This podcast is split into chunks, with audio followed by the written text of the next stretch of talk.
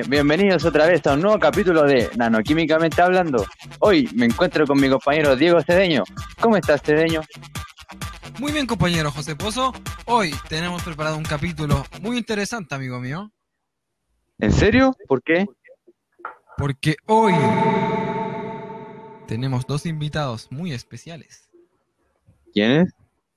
Mi queridísimo amigo, estos invitados son dos investigadores muy reconocidos que nos vendrán a hablar acerca de uno de los temas más interesantes del último tiempo, la Nah, qué buen capítulo que se viene hoy. ¿Y cómo se llama el primer invitado?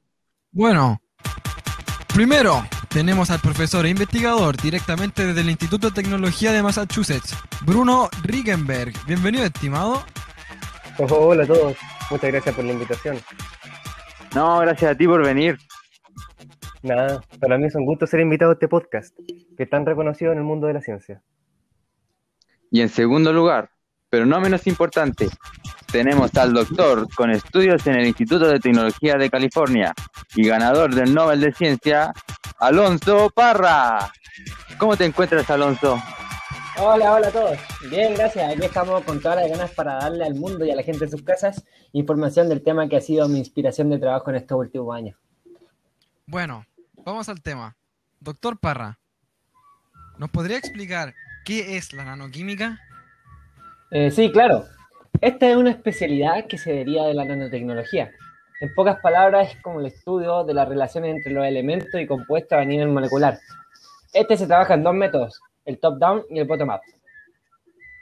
¿Y qué vendría a ser eso exactamente? El top-down es miniaturizar estructuras para obtener sistemas funcionales a nanoescala. ¿Y para qué puede servir eso? Por ejemplo, los chips de los computadores y teléfonos celulares se hacen de esta manera. Ah, entonces la nanotecnología no es algo tan del otro mundo. ¿Está presente en nuestras vidas cotidianas? Prácticamente sí. Es un tema en el que se puede andar en demasía y tiene mucho futuro a nivel económico y social. También está el otro método, el cual es el bottom-up. Ah, entonces ese sería lo contrario al top-down, ¿cierto? Exactamente. El bottom-up consiste en construir estructuras microscópicas para luego expandirse. Muchos dicen que este método es verdaderamente nanoquímico. Ah, pero por lo que yo he visto, el método top-down es mucho más utilizado que el bottom-up. ¿Es esto cierto? En sí, ya que es más fácil de aplicar que el otro método. La única complicación es que es menos precisa que el bottom-up. Así es, doctor Parra. Esto porque el bottom-up, al trabajar directamente a nivel nano, puede corregir er-, errores más fácilmente y luego reproducir las estructuras, por lo que resulta mucho más preciso, pero a la vez es más difícil de utilizar. Mm, interesante. Y ahora hablando un poco más general, ¿qué beneficios para la gente que mueve la sociedad puede tener la nanotecnología y la nanoquímica?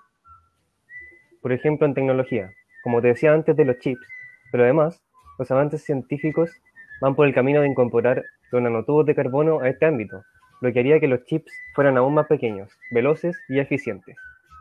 Y además, en Kioto se está desarrollando un material que convierte la luz el doble que los, que los paneles actuales, y esto yo lo encuentro realmente increíble.